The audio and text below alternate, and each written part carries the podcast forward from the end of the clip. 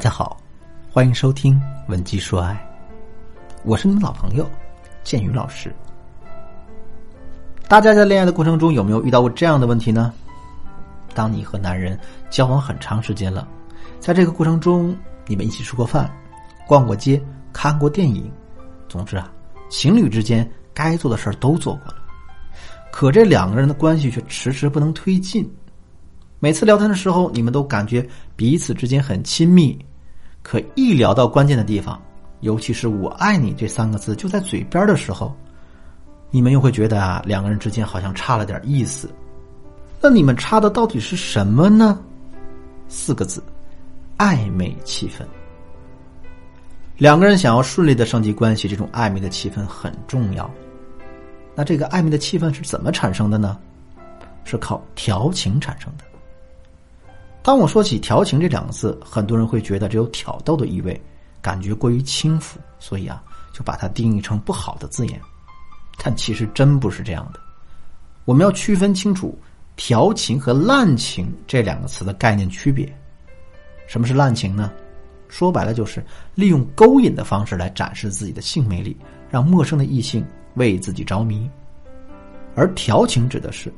我们和自己的伴侣或者潜在伴侣之间进行的一种情绪互动。如果我们把爱情看作是用心烹调的美食，那这调情呢就是调味料。怎么跟男人调情呢？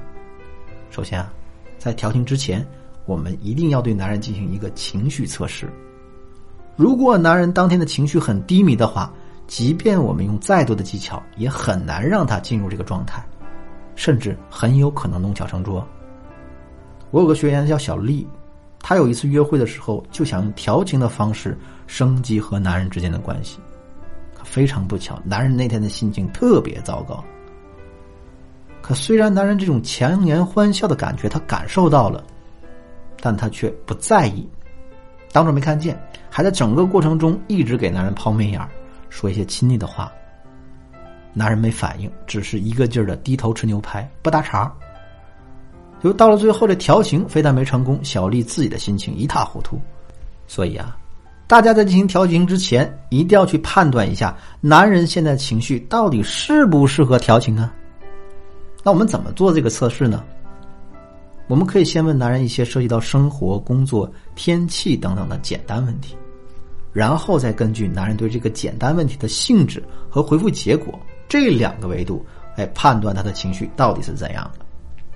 如果男人的回应大多是很正面的、很积极的，哎，这就证明他此时的情绪呢适合你调情。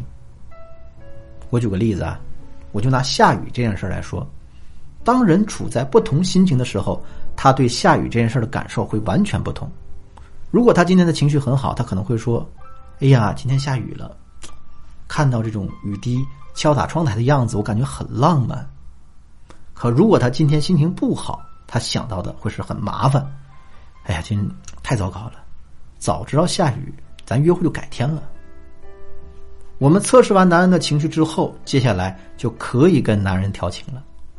具体呢，我们可以从展示性魅力、语言调情、动作调情这三个方面去展开。首先，我说一说这个展示性魅力。女人身体带来的诱惑力永远是对男人最直接的刺激。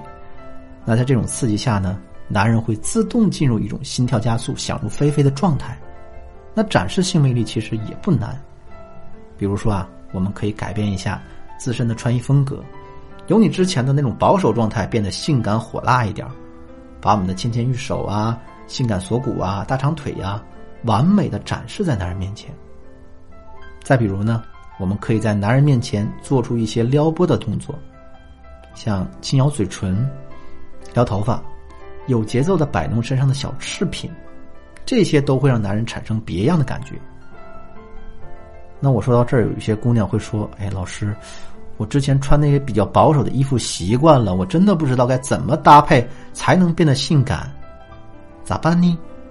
其实啊，穿衣搭配是女人的必修课。如果你实在不知道该怎么做的话，那就添加我的微信，文姬的全拼零零六，也就是 W E N J I 零零六，获得我们导师的针对性指导。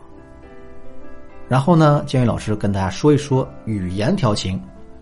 这个语言调情说白了就是暗示。在这个过程中，我们要把自己对对方的一种需求，以及希望两个人的关系可以更进一步的这种想法，全都暗示给男人。怎么才能达到这个效果呢？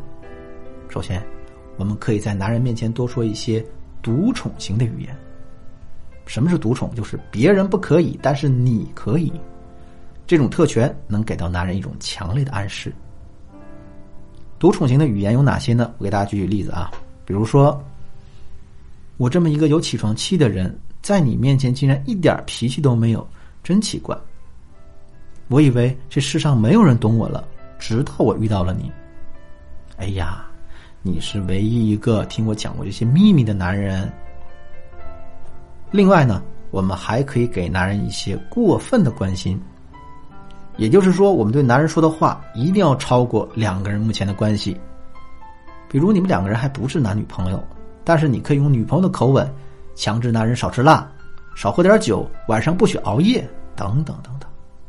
再比如呢，当男人在你面前提到别的女人的时候，你要故意表现出一种吃醋的状态，然后对他说一声：“哼，整天就知道看美女，都不关心我了。”这种过分的关心会让男人进入一种代入感，他的脑海中就会自动放映出，如果你们两个人作为男女朋友相处时，这个情景是怎样的。